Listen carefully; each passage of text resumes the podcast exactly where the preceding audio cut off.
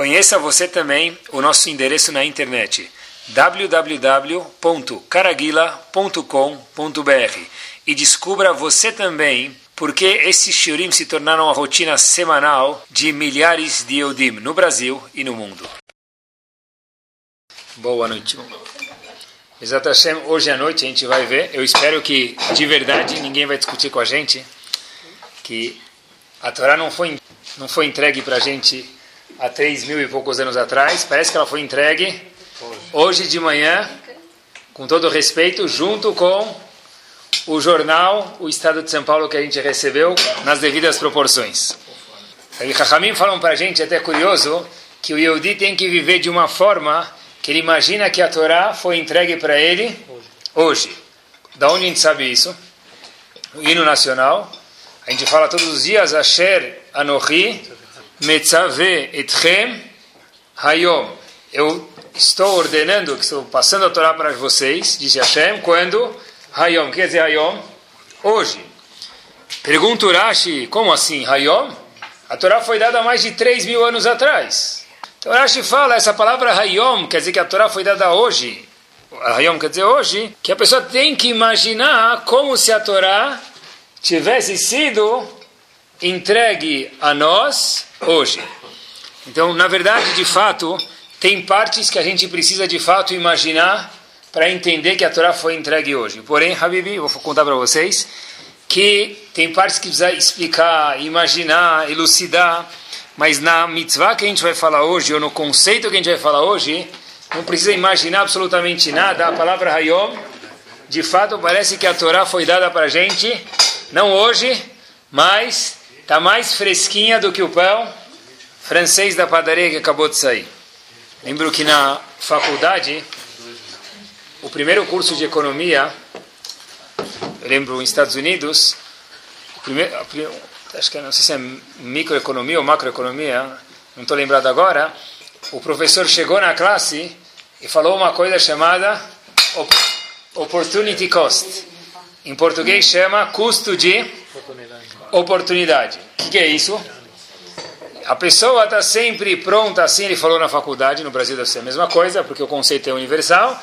A pessoa tem que estar pronta a abrir mão de alguma coisa para adquirir outra. Por exemplo, se eu quero comprar esse copo, e o copo custa 100 reais, eu tenho que estar pronto a abrir mão de 100 reais para ganhar um copo. Isso é chamado custo de oportunidade. Bezat Hashem, hoje a gente vai falar sobre um pouco sobre o custo de oportunidade de alguma coisa dentro do enfoque da Torá. E a gente começa por aqui, Bezrat Hashem. A gente sabe, Ramim contam para a gente que os dez mandamentos são as raízes des, desses galhos grandes chamados 613 mitzvot. Ou seja, os dez mandamentos são o alicerce, a base, o resumo de alguma forma da Torá Kedoshá. Cada um deles é de suma importância. Se ele é a base, ele é a raiz, certeza que ele é muito importante para toda a árvore. E o segundo dos dez mandamentos é Loie Lecha Elohim Acherim Arpanai. A pessoa não pode ter outros deuses. Em português, bem claro, em uma palavra resumida, isso é chamado idolatria. Quer dizer, proibido, a proibição de idolatria é o segundo mandamento, é um dos dez mandamentos, e tem que ser alguma coisa muito global, porque todos os dez mandamentos são as raízes de todas as 613 mitzvot. Mais ainda, Hashem fala para a gente que, além uma pessoa que faz idolatria, isso é algo abominável para Hashem. Quando a gente vê, cada, cada pessoa tem alguma coisa que ele tem um trauma na cabeça. Cada criança fala para ela, o adulto também fala, olha, eu, por exemplo, não consigo ver fígado na minha frente. Se alguém colocar um fígado para mim comer, eu sou capaz de, não sei, forçado ou não forçado, tem que vomitar o fígado, porque para mim é incômodo. Então cada pessoa tem alguma coisa que é abominável para ele.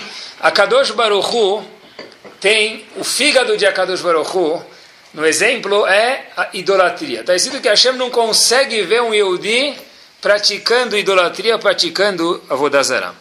Mais ainda, a gente sabe que tem três averot únicas, nada mais, que a pessoa é obrigada a dar a vida dela e não transgredir. Quais são as três?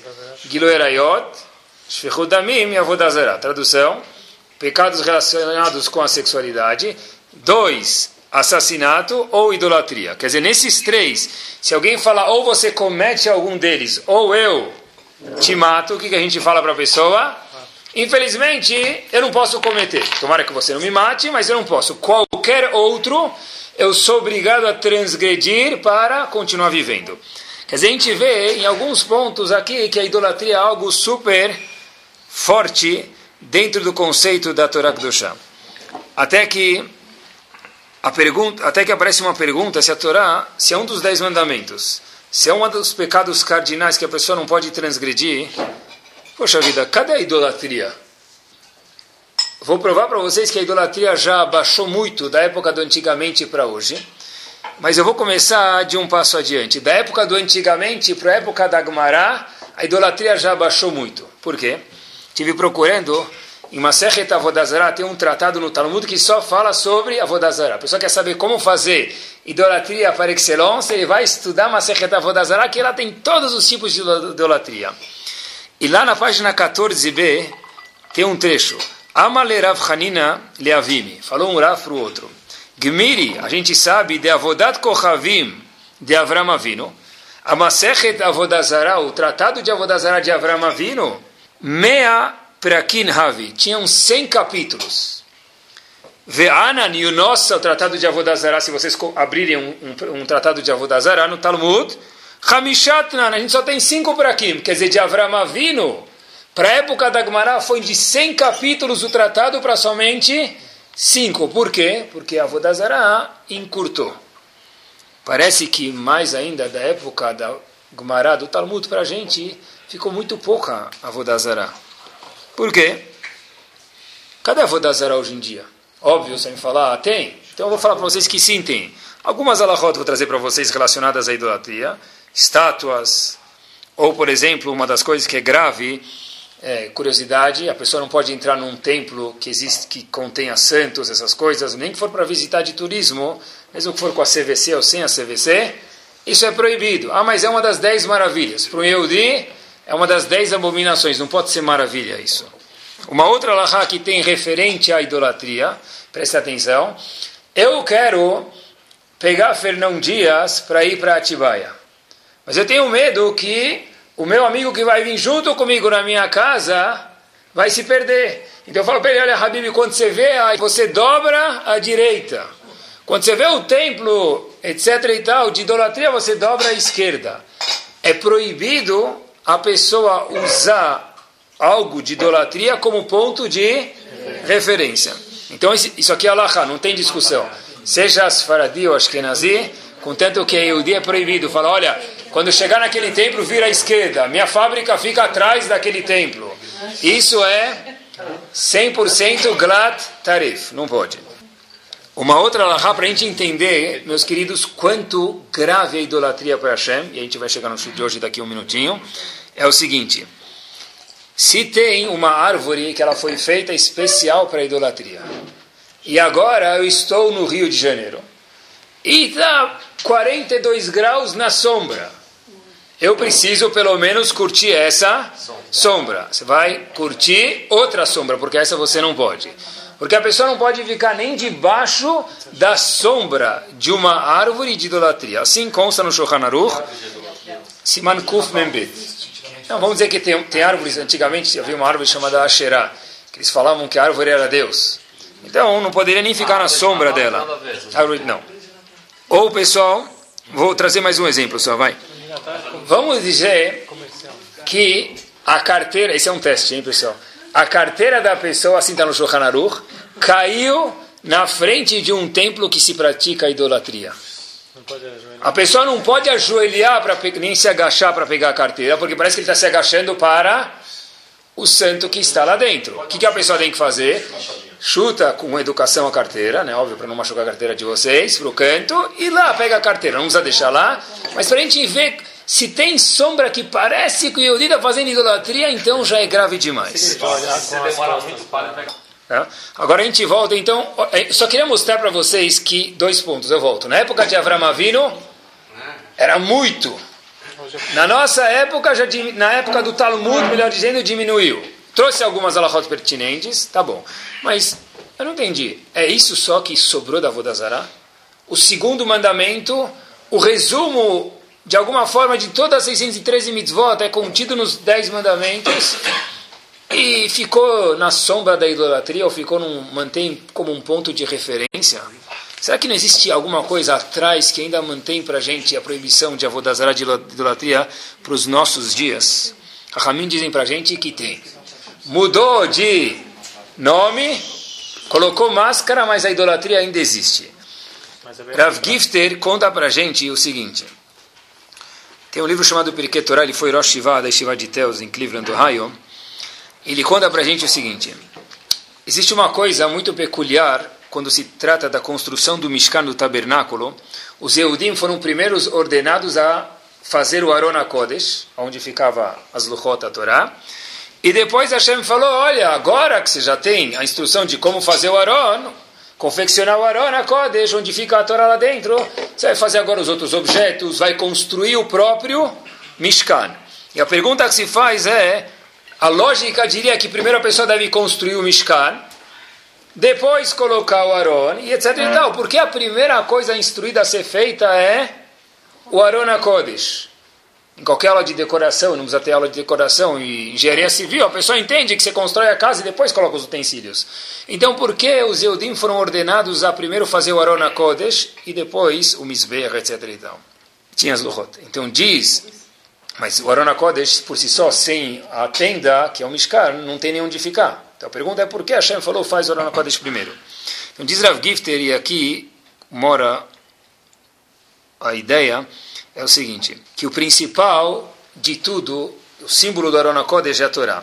Hashem está me ensinando para a gente, quando você for construir uma casa para mim, entenda que tudo que você fizer, se primeiro não tiver baseado dentro da Torá, isso tudo não vale absolutamente nada. E por isso que Hashem, dizendo eu maiúsculo, obriguei vocês primeiro a fazer o Arona Kodesh, que é a base, que é a Torá, para depois fazer tudo o resto. Me explico. Diz Rav Gifter o seguinte... Dentro do Mishkan havia o Mizbeach. O que, que se faz no Mizbeach? Sacrifícios, korbanot. Esses korbanot podem ser sacrifícios ou podem ser assassinatos. O que, que define um e outro? Se está baseado no Arona Kodesh, nas leis da Torá, ou não. Por isso que o Arona foi a primeira coisa ordenada a ser feita. Vou trazer dois exemplos que acontecem no Tanakh. Um deles é o Hafez Haim que traz para a gente. Hafez Haim faz uma observação fantástica como que se a ação não estiver baseada dentro da Torá, pode ir de Kiddush Hashem, que é uma coisa louvável, para algo que é Retzichá, que é chamado assassinato. Tudo depende se está baseado na Torá ou não. A gente conhece a famosa Haftarah de Parashat Zahor, se não conhece, que conhece agora. Conta que Shaul, o rei Shaul, devia ter destruído o povo de Amalek. E ele não matou todos os Amalekim. Tem um passuk lá, um verso lá, escrito o seguinte: Shemuel, o profeta, falou para Shaul, o rei, Lama lo shamata. Por que, que você não escutou a voz de Hashem? Você não matou todos os Amalekim. Hashem pediu para você matar todos os Amalekim. E ele deixou um vivo. E está escrito Vataas, ele deixou o rei o rei Agag ele não matou. E está escrito, Vataas hara bene Hashem. Você fez algo mal nos olhos de Hashem. Nós traduziríamos que ele fez de errado, que ele não matou Hagag. Tinha que matar todo mundo, ele deixou um, resta um. Tá bom. Epa, pergunta o Havetz Haim, seria bonito se isso fosse o diário. Assim, o diário da pessoa podia ser. Mas no Passuco não dá para a gente falar isso. Porque o que, que ele fez de errado? Ele deixou de matar uma pessoa, mas o Passuco diz que é mentira. O Passuco fala que o profeta Shemuel criticou Shaul porque Vataas Arabene Hashem, você fez algo ativamente de errado contra Hashem. Pergunta o Hafetz Haim Habibi. Ele não fez nada de errado. Tudo que ele fez foi certo, somente que ele deixou de matar uma pessoa. Então, como o Passu critica que ativamente ele fez algo de errado? Olhem que bárbaro. Diz o Hafetz Haim, pelo fato, escutem com os quatro ouvidos, não dois, pelo fato que você, Shaul, não matou todos os Amalekim, tudo que você fez é chamado Maaser Etzichá, é chamado um assassinato. Por isso que o Pasuk diz, Vataas, você fez ativamente. A gente perguntou, Hazito, ele só deixou de matar um? Ele não fez. Diz o profeta Shmuel para Shaul, Hashem falou, mata tudo. No momento que você deixou um, você já fez diferente. Então, Mimeila, quem permitiu você matar todos os outros? Se você não fez o tzivui de Hashem, o que Hashem ordenou, tudo o que você fez é chamado uma. A gente vê aqui a ideia que se o Arona Kodesh não está no meio, se não é baseado na Torá, mesmo o Mizbeach, mesmo o sacrifício que é lá em cima, pode ir de algo que é muito louvado para Hashem, para algo que é um assassinato. Outro exemplo, e olhem que forte esse exemplo, talvez, a gente nem entenderia como exemplo, mas eu vou mostrar para vocês que Bezat Hashem sim é um exemplo. A gente vai fazer agora um tour, um pacote 10 vezes de 200 reais, sem juros para vocês. E vocês vão vir comigo nesse pacote, quer dizer, desempacotando ele, vamos juntos, para Sdom. Bom? Se alguns minutos, não vai passar muito, muito tempo lá. Os anjos vão visitar Lot. Quem era Lot? Sobrinho de Abraão, quer dizer, uma pessoa já importante. Lot recebe esses anjos sem saber que eles são anjos, vamos dizer, e eles são visitas. Uma pessoa que recebe visitas em Sdom, o que, que ele está fazendo? Um, não um pecado. Não é um crime. Ele é um louco. É uma pessoa que está indo contra toda a constituição de Sdom. É muito mais do que um pecado.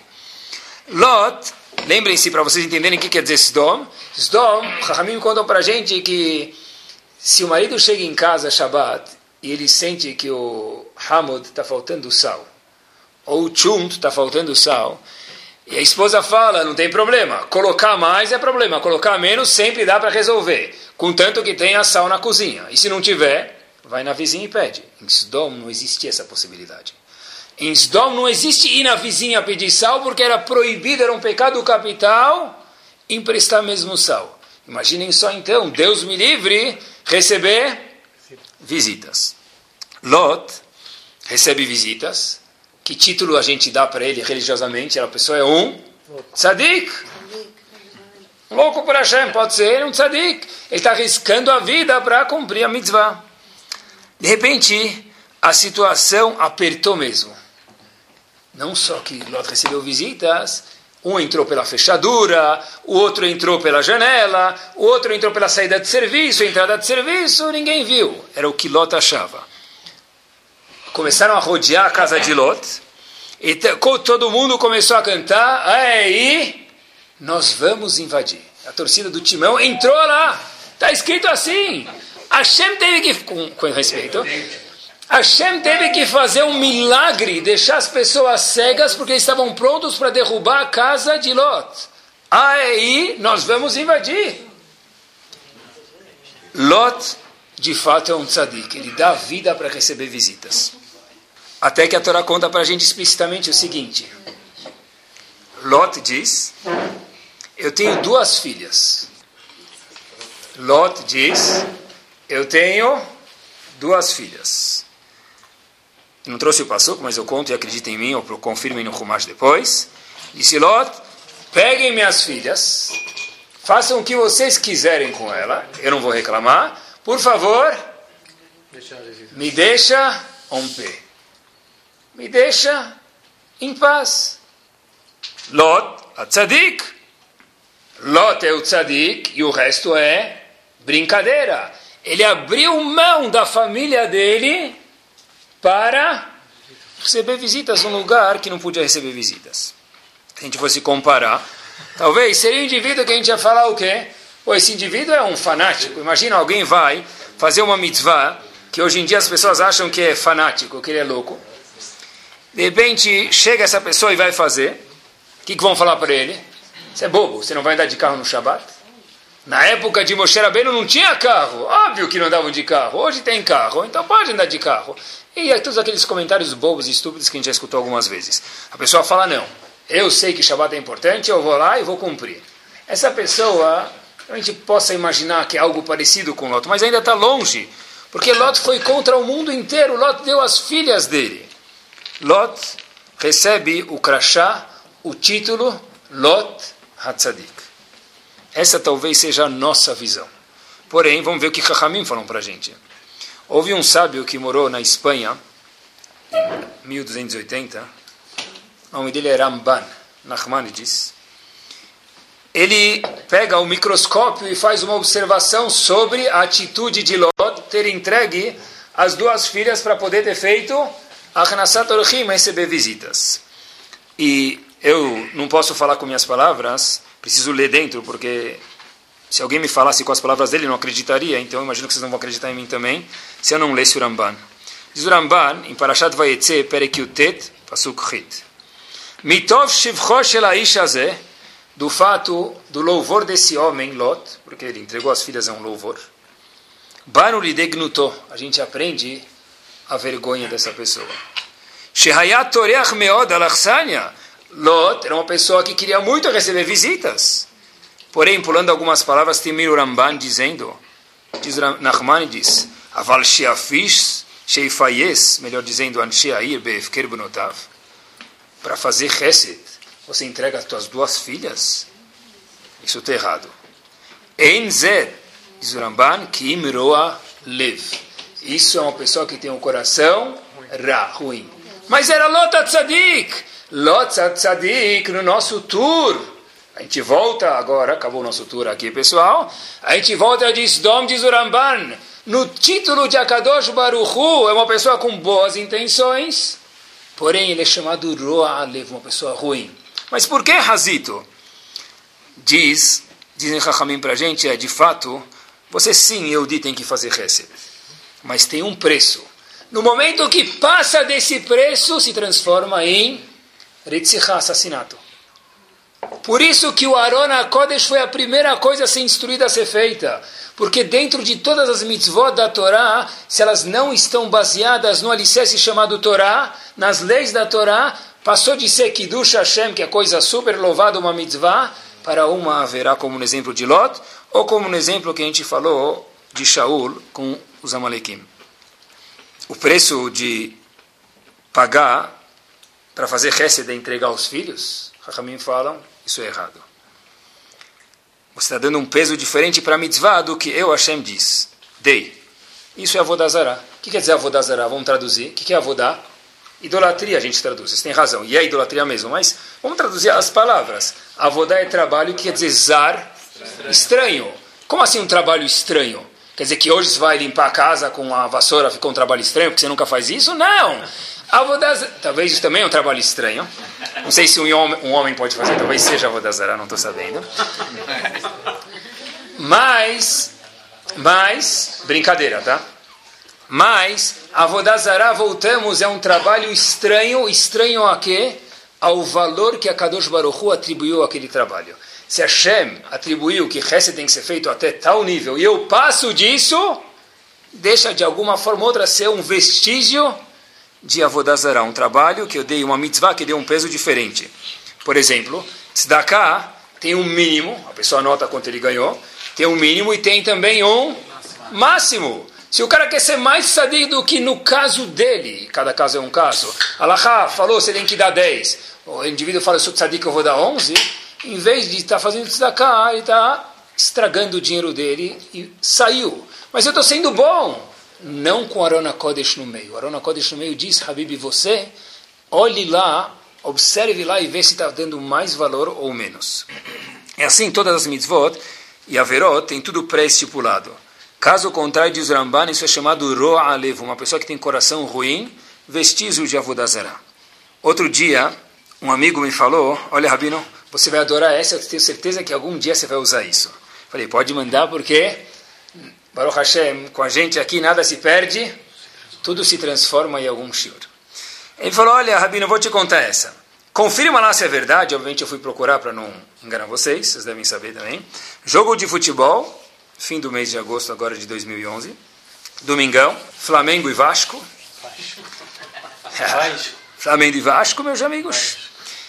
E o técnico do Vasco, Ricardo Gomes, começa a se sentir mal. O técnico do se sentindo mal. Eu sou do Flamengo. Beleza? Só que não é se sentindo mal, não é que ele comeu um herring mal passado ontem e começou a dar um pouco, ele vai tomar agora um sal de frutas e vai resolver. O indivíduo estava com AVC, estava grave mesmo. Aí, de repente, a torcida, aí vai morrer, e vai morrer. E se vocês não acreditarem em mim, eu também não acreditei. Eu procurei, vi a gravação e você escuta isso nitidamente. Sentei com alunos, procurei e vi a gravação. Não trouxe para você? Quer dizer, o, o indivíduo vai morrer. Yaret! Yaret que ele morre, eu sou do outro time, se ele morrer a gente ganha de WO talvez. Quer dizer, eu acabei esquecendo que aquela bola virou um jogo e que eu quero de fato ganhar, mas mesmo que precisar, vamos dizer assim, a grosso modo, assassinar uma pessoa, vale a pena. O importante é que eu ganhe.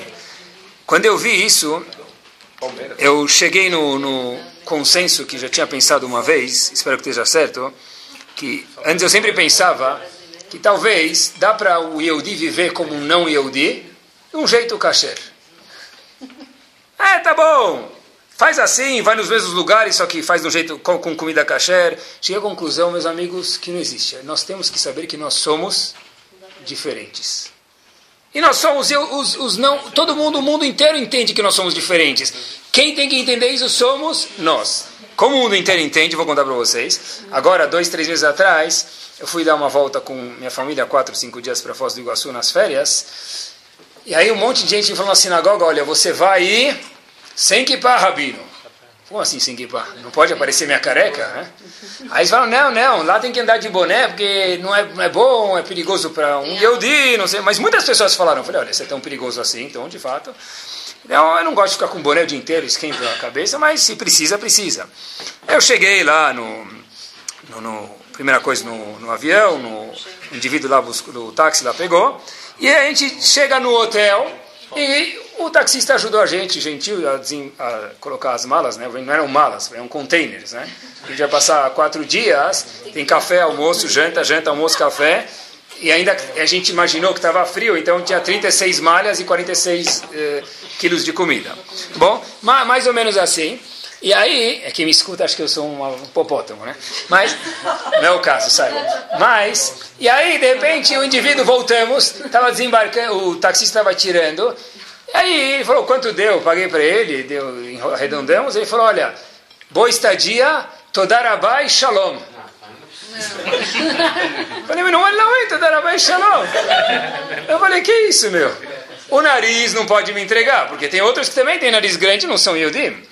Eu falei, eu estava de boné, eu até vim mexer de novo, sabe, na aba, eu estava de boné. Aí eu não sei como ele entendeu, não sei se foi pela saia da minha esposa, pela quantidade de comida que ele vendo, alguma coisa ele descobriu. Mas eu concluí que, daí para frente eu falei, olha, se ele vai saber que eu sou de qualquer jeito, eu prefiro usar minha kippah e deixa por isso mesmo. Então eu concluí que, na verdade, eles sabem que nós somos diferentes. E o ponto todo é, será que a gente está claro para cada um de nós que de fato nós somos diferentes? Se me lembra um dia que veio um Hassid para o Rav anterior de, da Hassidut chamada Bobov, uma Hassidut muito grande, e ele pergunta para o Rebbe, Rebbe, que dia eu preciso mudar de casa? Eu quero mudar para uma casa nova e eu quero saber que dia é bom mudar. Disse o Rebbe, meu pai sempre falava que terça e sexta são os melhores dias para entrar numa casa nova. E eu também falo assim para quem me pergunta. Porém, já vou trazer, o, já vou explicar lá para vocês aqui um segundo. Porém, não se esqueça, disse o Rebbe para o Hassid dele, eu faço questão que a gente também não se esqueça disso, que isso é só uma recomendação. Isso é uma coisa boa, é importante. Mas, não esquecer que as alahot do Shulchan Aruch também são mandatórias. É, eu sei que existe minhagim, sim, no Shulchan Aruch está escrito, Siman Kufa Intet, lá está escrito, que não se costuma começar nada segunda e quarta. Está escrito. Está escrito, porque você saiba uma curiosidade também, uma criança nova na casa, ou uma esposa nova, única, né? E, não me entendam mal, e uma casa nova, isso muda o mazal da pessoa. Isso não é ocus poucos, não é abracadabra, consta, está escrito meforash no código de leis do Shulchan Aruch Masbut. Mas, isso não derruba alahá nenhuma, porque às vezes nós nos preocupamos em que dia tem que mudar a casa, mas alahot Shabbat, Nidad, não é. Se eu quero que alguém faça alguma coisa no Shulchan Aruch, em vez de fazer 613 mitzvot, é muito simples. Transforma em 613 segulot. Aí sim. Escreve de Bobov. Mas Bot faz!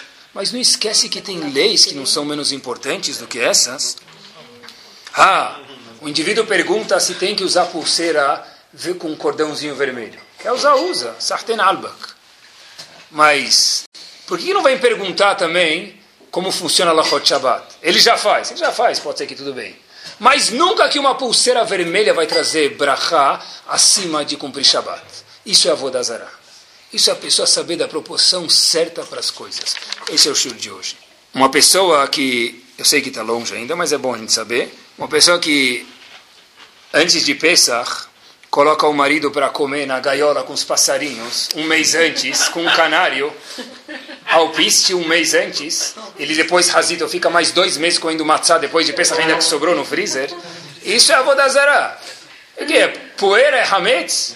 Me falaram que gente quer mahmir. Gente quer mahmir, tudo bem, mas não que poeira é hametz. Uma vez escutei uma frase bonita. Poeira não é hametz e a família não é korban pesach. Tá bom? Isso é um tipo de avodazara, isso é fobia, isso é majnun. Será que vale os nervos? Não sei se vale os nervos essa humra. Sabem que houve um Rav, que foi Rav em Praga em 1770, o nome dele era Viheskel Landa, ele tem um livro famoso chamado Nodab Yehuda, Shelot Tshuvot, perguntas e respostas. Ravovad Yosef Shlita traz ele no Malachá, existe uma pergunta Será que a nora pode ter o mesmo nome da sogra ou o genro do sogro? Existe uma pergunta assim na Alaha. Será que uma nora pode ter o mesmo nome da sogra ou o genro do sogro? Existe uma pergunta na Alaha. Se pode casar ainda, não interessa qual é a Alaha agora, mas Rav Yovad Yosef traz a legislação que ele acha ser correta e ele se baseia numa uma resposta desse grande tzadik, Rav Kelanda, mais famoso como Nodab Yehuda, que foi Rav em Praga em 1770. Diz Rav Kelanda, e Rav Yosef traz ele mais uma vez, Vetamani, às vezes eu fico duvidoso, Pessoas não me perguntam com quem casar os filhos, mesmo que são pessoas que não sabem nada de Torá. Isso pode. Vem mechushash limanamizé, ninguém nem duvida disso. Porém, diz a Vovadia, trazendo o Ravi Heskelanda, Veiru chamiv. Porém, antes de casar o filho, que tem nome do genro, Aí eles vêm me perguntar, essa segura, do sogro, melhor dizendo, obrigado, do sogro, será que pode ou não pode? Cuida dessa também! Mas, com quem tua filha vai casar? Com quem teu filho vai casar? Ele cumpre Shabbat? Ele coloca o filho e vai na sinagoga. Não, o interessante é ver se o nome é igual para o mazal dele. São superstições. Ah, pode fazer superstições são baseadas no Shulchan Aruch, mas cuidado para não colocá-las no topo da pirâmide enquanto que ela fica lá embaixo. Isso que ele falou, a pessoa casa a filha ou filho com qualquer zemané, espiritualmente dizendo. Mas ele quer saber se o indivíduo, quando nasceu, usava um hamster no berço ou não. Verifique isso também. Mas isso não vem acima do Shulchan Aruch. Isso é a Vodazara. Eu vi uma pesquisa, meus queridos, israelense, sobre educação, e os números são exatamente, é redundância, mas são exatamente exatos. Perguntaram para os filhos o que, que eles sentem que os pais mais se preocupavam. O que, que teu pai mais se preocupa? 65% dos filhos falaram: o que meu, mais, meu pai mais se preocupa na vida é se eu terminei o prato de comida. Maior preocupação do meu pai e da minha mãe. Israel. Os outros 25% falaram que a maior preocupação do meu pai e da minha mãe é se eu vou subir ou não de sapato no sofá. E o resto foram respostas diversas. Quer dizer. Não, não, não, não. Era uma pesquisa de fato, não tem nada a ver com. Isso. Não, não, não. Os meninos foram escrevendo o que, que eles acham. E é interessante que a gente acha que a gente está passando uma mensagem para eles, mas eles recebem outras. E a pergunta é que valores a gente passa? Que tipo de valores? Será que são os valores que tem o Arona Kodesh no meio ou não?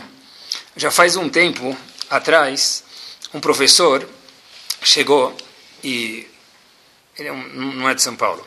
ele veio me falar o seguinte, ele dá aula numa escola grande, ele falou o seguinte, olha,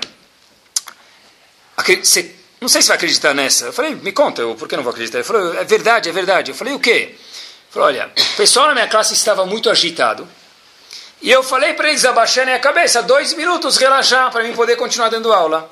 Até que o menino não abaixou a cabeça. Mas tudo bem, sempre tem alguém que não quer abaixar a cabeça, o professor tem que entender.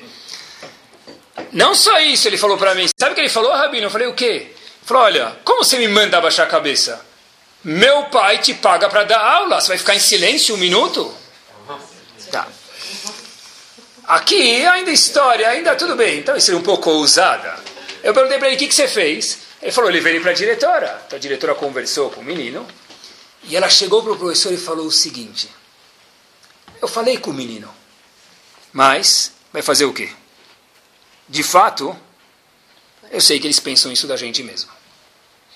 Onde a professora falou, tá, vou conversar, mas não tem muito o que mudar, porque de fato eu sei que eles pensam que nós somos empregados dele.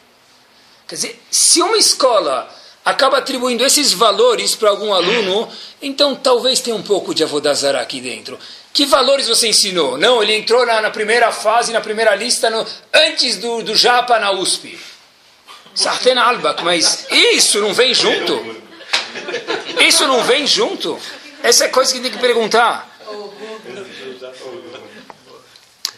Ah, Rabino está sendo bitolado, é verdade. Talvez está sendo bitolado, os que são dados verdadeiros, eu conto para vocês. Mas, se vocês não querem acreditar na gente, acreditem na Band News. Estava escutando do dia Band News, e obviamente eu sempre tenho que andar com uma caneta e um papel. E caiu como uma luva para o nosso shiur.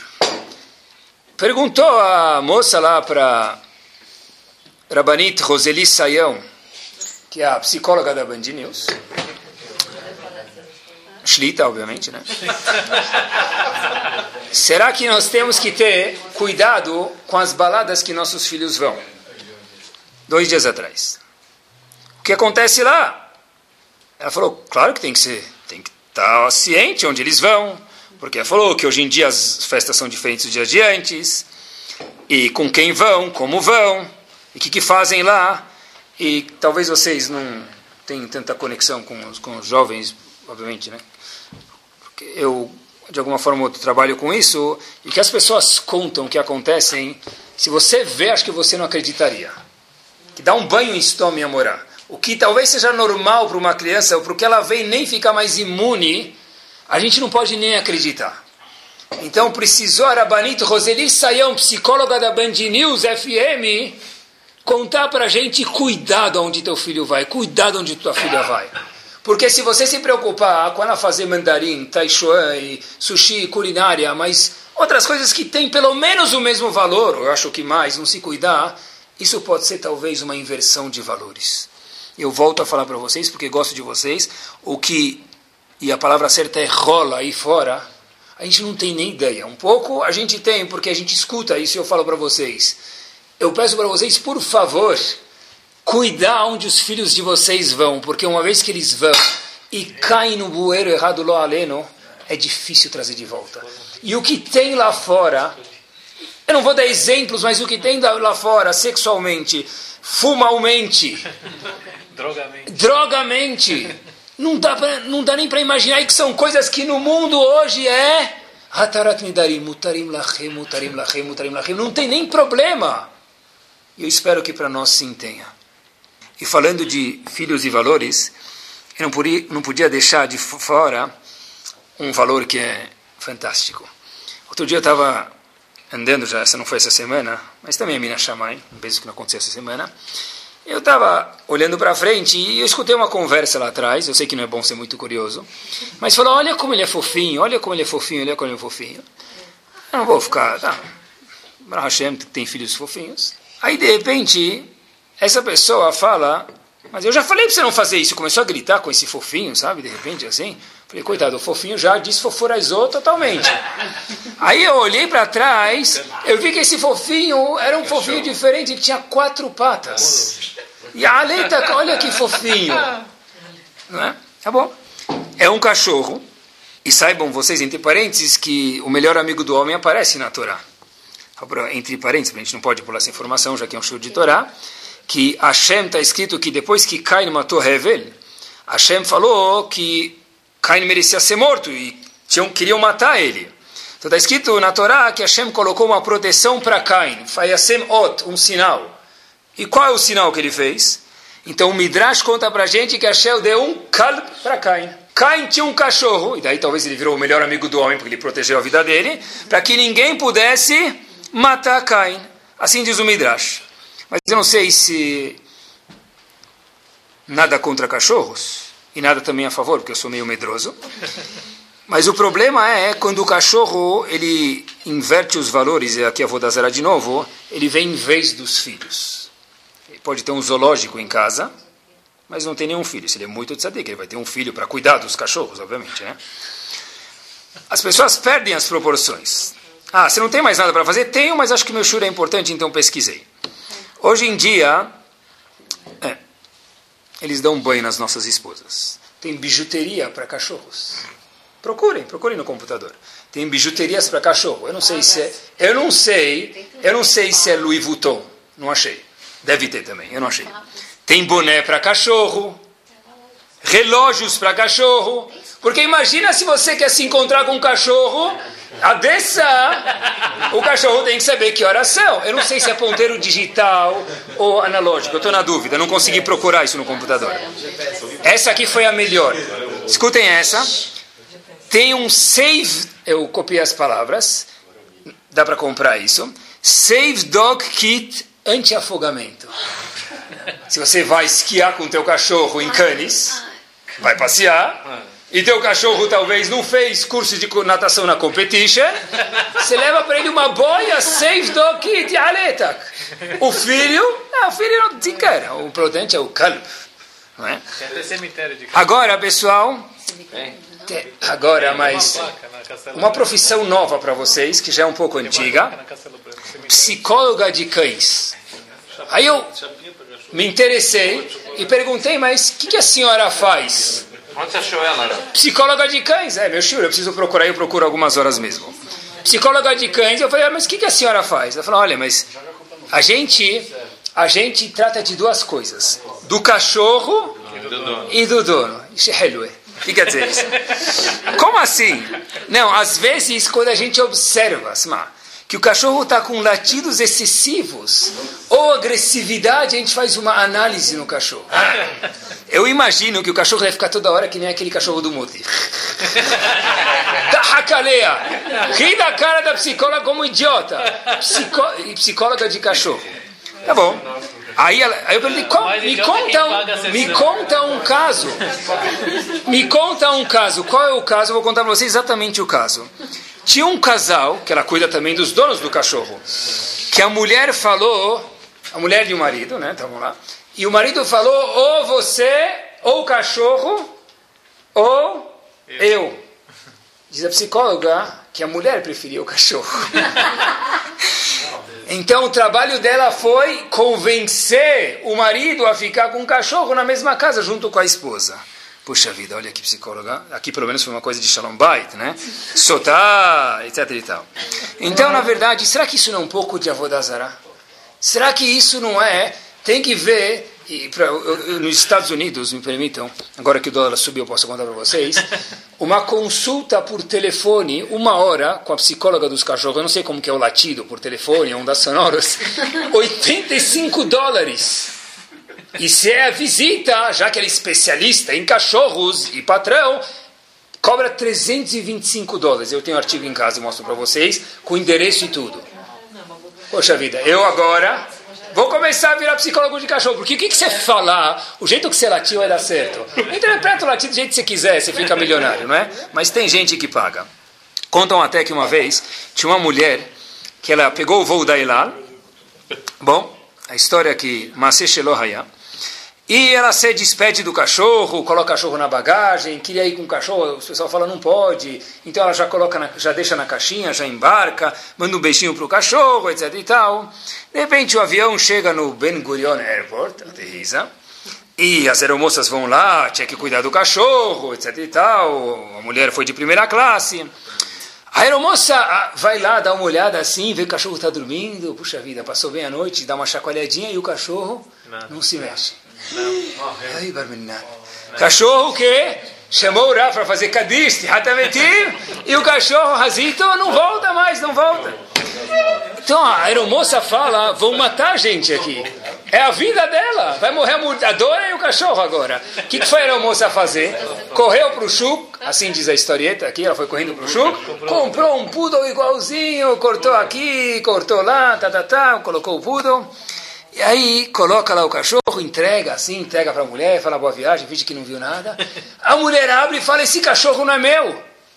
Como senhor? Não, esse cachorro é aqui, o poodle, o pedigree, mãe desse, pai daquele, Abnmin, tá tudo aqui direitinho. Ela fala: Esse poodle não é meu. Como você sabe? Falou: Meu poodle estava morto. Eu vim enterrar ele em Israel.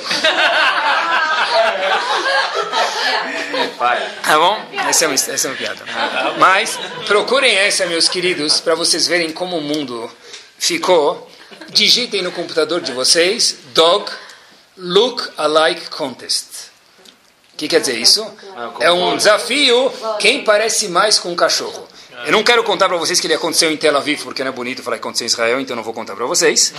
Mas teve uns que eu fiquei na dúvida quem era o cachorro e quem era o dono. De fato, tem uns muito parecidos. Falam que o dono fica com cara do cachorro. Então, tem alguns lá que não sei se o cachorro ficou com cara do dono ou o dono com cara do cachorro. E, só para a gente, na nossa última fase final do Shior, o primeiro e o melhor amigo do homem era ou é o cachorro. Mais uma vez, nada contra cachorros, obviamente. Tá bom? Mas. O ponto é desproporcionalizar o valor do cachorro, tá bom? Mas o segundo melhor amigo do homem, esse vai ser nosso último segmento, dois, três minutinhos do Shiur, é o seguinte: é chamado Blackberry. Eu não posso deixar de falar dele. Tem um momento que Pai. Tá bom, em especial. Porque que, da, da época, às vezes a gente se pergunta, tem aquela famosa história, e aconteceu mesmo, que o filho pergunta para o pai, pai, quanto você ganha por hora? É, duas, três, quatro, cinco vezes. Até que o pai fala, o que, que você quer? Agora me, me contratar? Por que você quer? Então o pai falou, eu ganho 200 dólares por hora. O, pai, o filho fala para o pai, pai, eu sobrou aí de bar mitzvah que você não guardou 100 dólares na minha gaveta. Se eu der para você 100 dólares, você me vende meia hora do teu tempo? Isso, a gente tem que se questionar, será que tem algum tempo que na família, Baruch Hashem que a gente tem Shabbat, mas durante a semana também, alguns minutos, não muito, cinco minutos que seja, que pode sentar a esposa e o marido, ou talvez o marido e a esposa, com aquele negocinho desligado.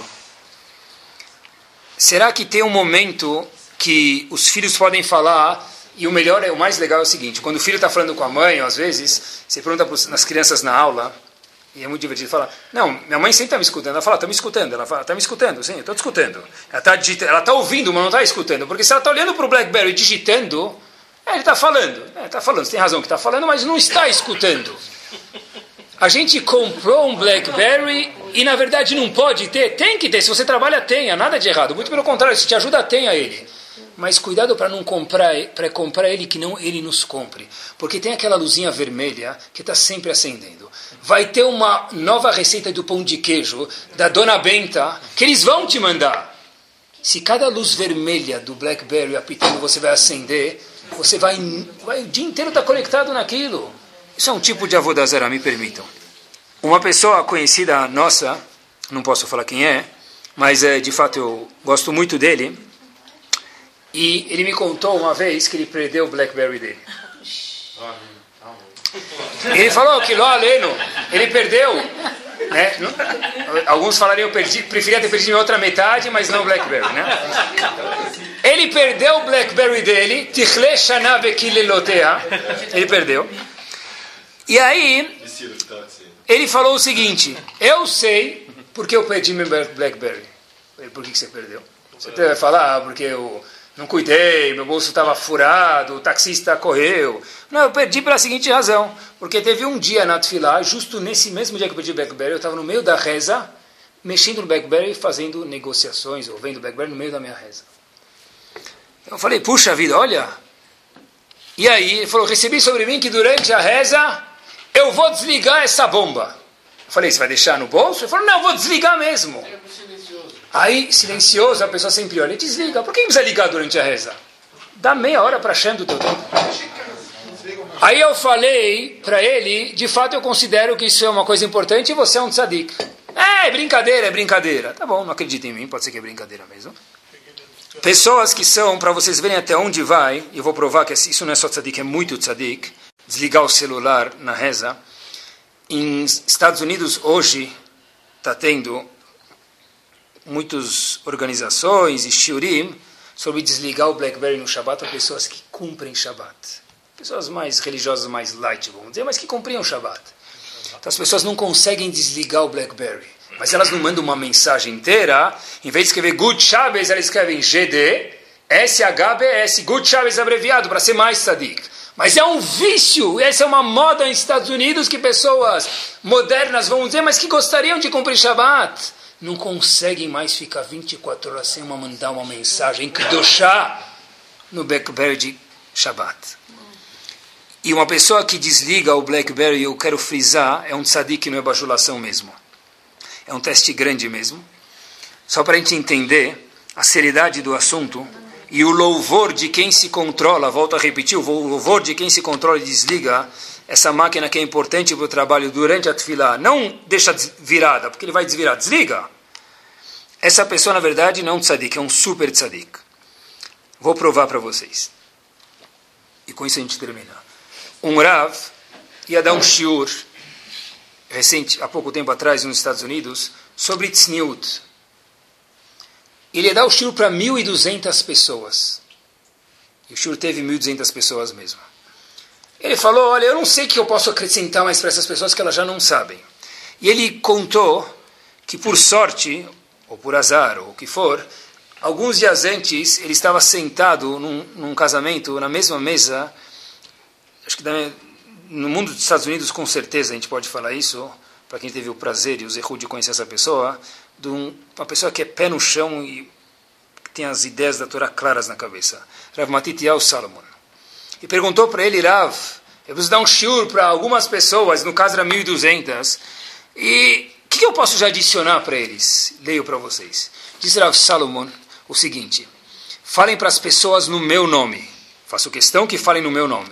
Se não tivesse escrito assim, não poderia falar para vocês. Diz Rav Salomon para esse indivíduo, e repita isso no Shiur. Cada vez que eu acordo, fora o fato de eu falar Modeanito da manhã, eu acrescento uma tefilá especial para Hashem, que eu nasci na geração passada.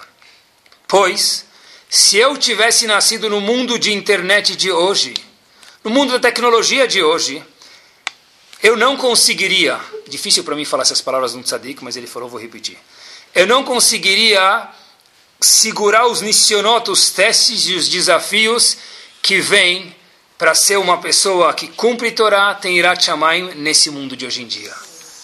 Por isso que se um gadol desse falou, e por isso que ele é um gadol, porque ele entende a geração, falou isso, se um de nós desligar isso no meio da tefilá e usar isso porque precisa usar mesmo, essa pessoa não é um tzadik, ele é um tzadik gamur. Porque é um teste grande. Isso é um teste grande. Tem uma foto aqui, e eu quero que depois vocês vejam, um casamento, era uma foto de uma fileira dos homens no casamento. O casamento separado, homens de um lado, mulher do outro, e tirar uma foto, a foto vai passar, as pessoas, tinha cinco ou seis pessoas, a foto pegou que os seis olhando para baixo, mexendo no BlackBerry. Onde ele virou o centro da nossa vida. Que Bezat Hashem, a gente volta para o começo do Shiur, que já que a gente está falando de custo de oportunidade, que nós possamos saber os valores de cada coisa e atribuir nesse custo de oportunidade no mundo da economia o valor exato para cada coisa. E aí sim, Bezat Hashem, se o Yodi fizer um esforço que os Gdolim viram que é difícil, certeza que a Kadosh Hu vai entender cada esforço desse e considerar cada um de nós, não somente tzadik, mas tzadik, amor. Amém. Amém.